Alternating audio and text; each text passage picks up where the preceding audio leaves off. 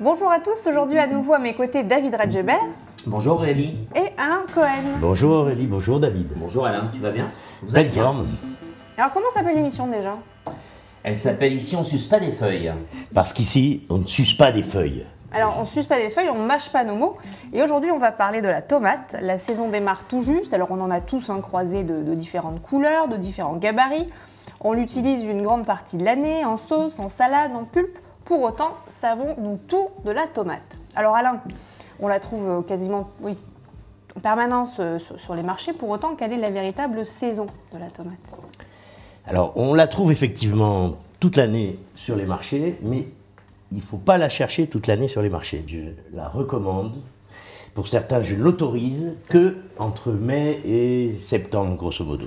On peut aller, si la saison est douce, jusqu'à octobre. Sinon, pendant tout le reste de l'année, euh, les tomates que l'on trouve sur les marchés sont des tomates industrielles. euh, j'oserais presque dire empoisonnées et empoisonnantes. Pour moi, c'est un combat, c'est le combat de, de professionnel, disons, de ma vie.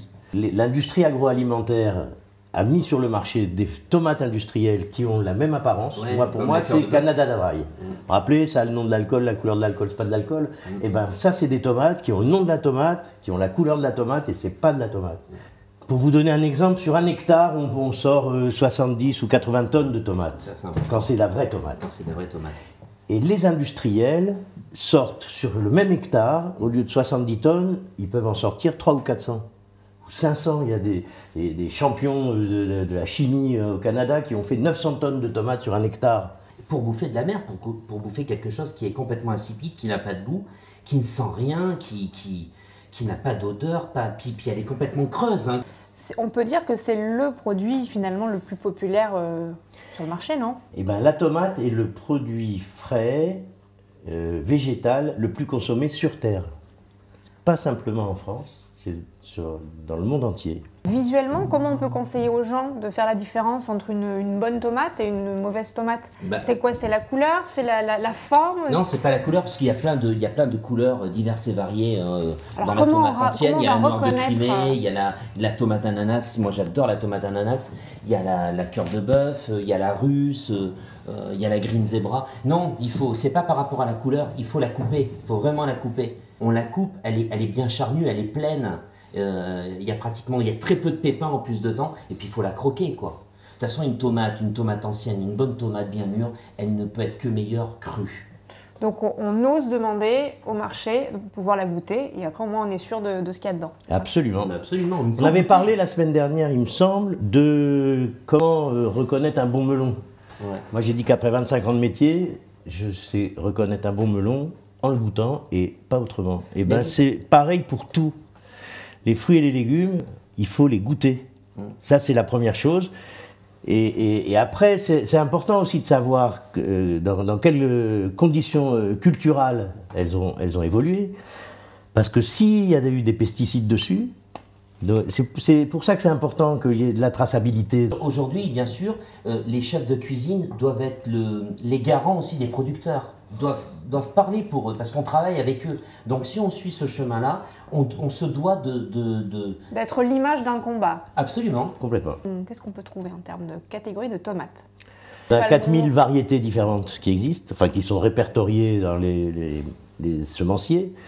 Mais sinon, dans ce que- dans ce qu'on appelle le- le- les tomates communes, qu'on qu'on trouve facilement, il y a les tomates cerises, qui sont grosses comme des billes, il y a les tomates grappes, il y a les tomates rondes, après il y a les tomates allongées, comme l'olivette ou la landine. Dans les tomates anciennes, les vraies, et c'est ça la, nouvelle panoplie qui est à notre disposition, il y a, comme disait David, la tomate ananas. On l'appelle ananas pour, l'aspect qu'elle a, parce qu'elle est jaune avec quelques nervures rouges qui font, ou oranges qui font un peu penser à, une tranche d'ananas. Euh, et ensuite, dans la famille des Russes, il y a des, des Russes noires, mais il y a aussi des Russes rouges, il y a des Russes roses. Les Russes, c'est des, des- des tomates euh, à gros fruits. Évidemment, il y a aussi les cœurs de bœuf de plus- plusieurs couleurs. Il y a des cœurs de bœuf orange. La, la- la plus connue, c'est la cœur de bœuf rouge. Et alors pourquoi on l'appelle la cœur de bœuf? Parce qu'elle est charnue? Et parce qu'elle a une forme de cœur. voilà, il y a aussi la green zebra, qui est une une tomate à tout petit, ça, ça fait jamais des gros fruits quasiment, c'est un petit fruit comme une mandarine, une espèce dont on n'a pas parlé dans les tomates anciennes, qui est l'ancêtre de la tomate, c'est la landine. Landine cornue, elle s'appelle. Oui, landine cornue, oui. Ça a une forme de tomate allongée. Et, et c'est vraiment euh, c'est l'ancêtre de la, la tomate. La tomate, en fait, elle, est- elle, a été euh, découverte de ce qu'on sait euh, en Amérique du Sud, dans le nord de l'Amérique du Sud. Et on en trouve des traces il y a 50 000 ans. Mais alors voilà, ces, produits-là dont on parle avec David, qui, qui travaille dans, dans son, son établissement, euh, si on le coupe en deux, c'est vraiment comme si on coupe une pêche ou un abricot. euh, Voilà. C'est c'est que de la chair, quoi. Euh, Là où elles sont le meilleur, c'est à cru. Hein. C'est, c'est- oui. C'est là où c'est. C'est là où elle rentre le maximum de parfum. Des fois, il faut faire attention. Ouais, parce que de trop la cuire ou de trop. euh, tant- quand on a un beau produit, si on, si on, si on l'agrémente de trop avec autre chose, euh, elle va perdre, elle va perdre du goût. Faut pas trop toucher. Ben, ça dénature, quoi. Ça dénature un petit peu. Et David, quand vous la proposez au, au restaurant, vous, vous la cuisinez comment? Moi, je la sers, je fais une belle salade de tomates anciennes, quoi. Après, quand j'ai des tomates un peu mûres, qui sont un peu. Je, je vais faire un velouté de tomates glacées. euh, euh, je peux faire aussi une belle fondue de tomates. euh, mais en général, je la sers. ça m'est déjà arrivé de faire une déclinaison de tomates. Euh, Des quartiers, de plusieurs variétés. tomates, un petit Mary. euh, mais je, mais je, je, je, je touche pas trop. Je touche pas trop. Je dénature pas. Hum, David, quand, quand on prépare une sauce tomate, parce que ça aussi, hein, ça rentre un peu chez tout le monde, la sauce tomate, et, régulièrement, Mhm. comment on fait pour réduire l'acidité? Bah, si la tomate est bonne, hein, je vais vous répondre vraiment très honnêtement, si la tomate est bonne, il n'y a pas d'acidité. Si la tomate est bien mûre. Il y en a qui vont mettre, justement, il y en a qui vont mettre du sucre dans leur tomate, mais c'est que leur tomate n'est pas bonne. Et les gens qui font des sauces, enfin, qui, qui achètent la sauce tomate et qui se rendent compte qu'elle est un peu acide, comment ils font pour la pour Les gens qui achètent, qui achètent la sauce tomate, eh ben ça. Qu'il y a des gens, David, qui achètent la eh ben, sauce c'est tomate dommage, c'est dommage, parce que moi je leur montrerai bien comment on fait une sauce tomate, moi. Alors, en deux mots, comment on fait de sauce tomate, David? Sauce tomate, on fait suer des oignons sans coloration avec une petite gousse d'ail éclatée, une brindille de thym, un peu de, de laurier. Euh, on ajoute nos tomates. Les tomates vont rendre toute leur eau, toute leur végétation, légèrement. On peut mettre là, dans les oignons, des fois je mets même des oignons rouges, parce que ça va bien fixer la couleur. Et je les déglace légèrement au vinaigre de vin vieux, comme ça, mais légèrement. Et puis après, elles rentrent donc. Et puis je les passe au moulin à légumes, moi, les tomates. Je les passe, je les passe. Et donc, faut pas que ça soit. faut que la sauce, elle, enrobe, parce qu'après, on peut faire des gnocchis dedans, euh, on peut faire des pâtes, bien entendu, mais on peut s'en servir comme d'un condiment. Voilà comment on fait une sauce tomate. Donc, et si on est fou, on met une petite tige de basilic pour donner un peu de goût. Donc, combien de temps globalement pour faire sa propre sauce tomate pour les gens qui ne la font pas Tout est jusque-là pour tout, euh, le temps de la cuire et tout, 20, 20 20-25 Mais minutes. pour réduire l'acidité, si on achète une sauce tomate qui est acide avec des tomates un peu pourries, bah oui, il faut mettre un peu de sucre, ouais, d'accord, un petit peu de sucre. Pourquoi ça serait que toi qui poserais des questions?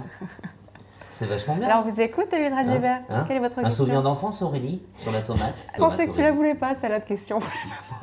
Suis la seule qui l'attendait, en fait. non, non, j'en pas. David Radjebert, avez-vous un souvenir Non, moi je te la pose, c'est bien. Ah Oui, oui, moi, oui, oui, mais moi, c'est la, sau- la sauce, euh, la sauce tomate. D'accord. De la grand-mère italienne, euh, tout ça. Parce que ta grand-mère est italienne. Oui. Tu la faisais comme moi ou? Euh, oui, plus ou moins. Ouais. Plus ou moins. Alors, dans, dans des, dans, des, dans des très vieilles euh, casseroles et des très vieilles poêles euh, qui font que bah, c'est ça n'est pas comparable. hein. c'est celle de ma grand-mère qui est toujours en vie, hein, quand même, à 96 ans, et qui le fait plus, par contre. Et ben on l'embrasse. Eh bien, on l'embrasse. On embrasse Mémé. Ciao la On maman. embrasse Mémé. Et pour finir, on donne la parole à Bruno Quéron, maraîcher en Provence-Alpes-Côte d'Azur, dans le village de Tourve. Alors, une bonne tomate, déjà, pour la reconnaître, il faut euh, la chercher au bon moment. Quand on est sûr qu'elle qu'elle est poussée en plein champ. La bonne tomate, elle brille. Mais c'est pas, ça suffit pas à garantir que c'est une bonne tomate. Une bonne tomate, on retrouve encore la queue, euh, le pécou, hein, comme on dit en Provence. Et ce pécou, il garantit euh, que c'est une variété, euh, que c'est une variété ancienne, parce que si c'est une variété moderne, on enlève le pécou pour que justement on puisse la conserver longtemps et qu'on ne se rende pas compte qu'elle a été conservée longtemps. C'est-à-dire que le pécou sur une variété moderne ou ancienne, il va durer euh, 3-4 jours et il va se faner. Et c'est là qu'on va voir euh, qu'on va voir la fraîcheur de la tomate. Faites attention sur, les, sur le marché euh, français, on peut trouver des variétés qui paraissent des variétés anciennes, mais qui sont des hybrides et qui, n'ont moins, qui ont donc moins de goût et qui sont orientées toujours pareil hein, vers de la conservation et du transport. Mangez des tomates, régalez-vous et à très vite. Et merci de nous écouter. À bientôt. À bientôt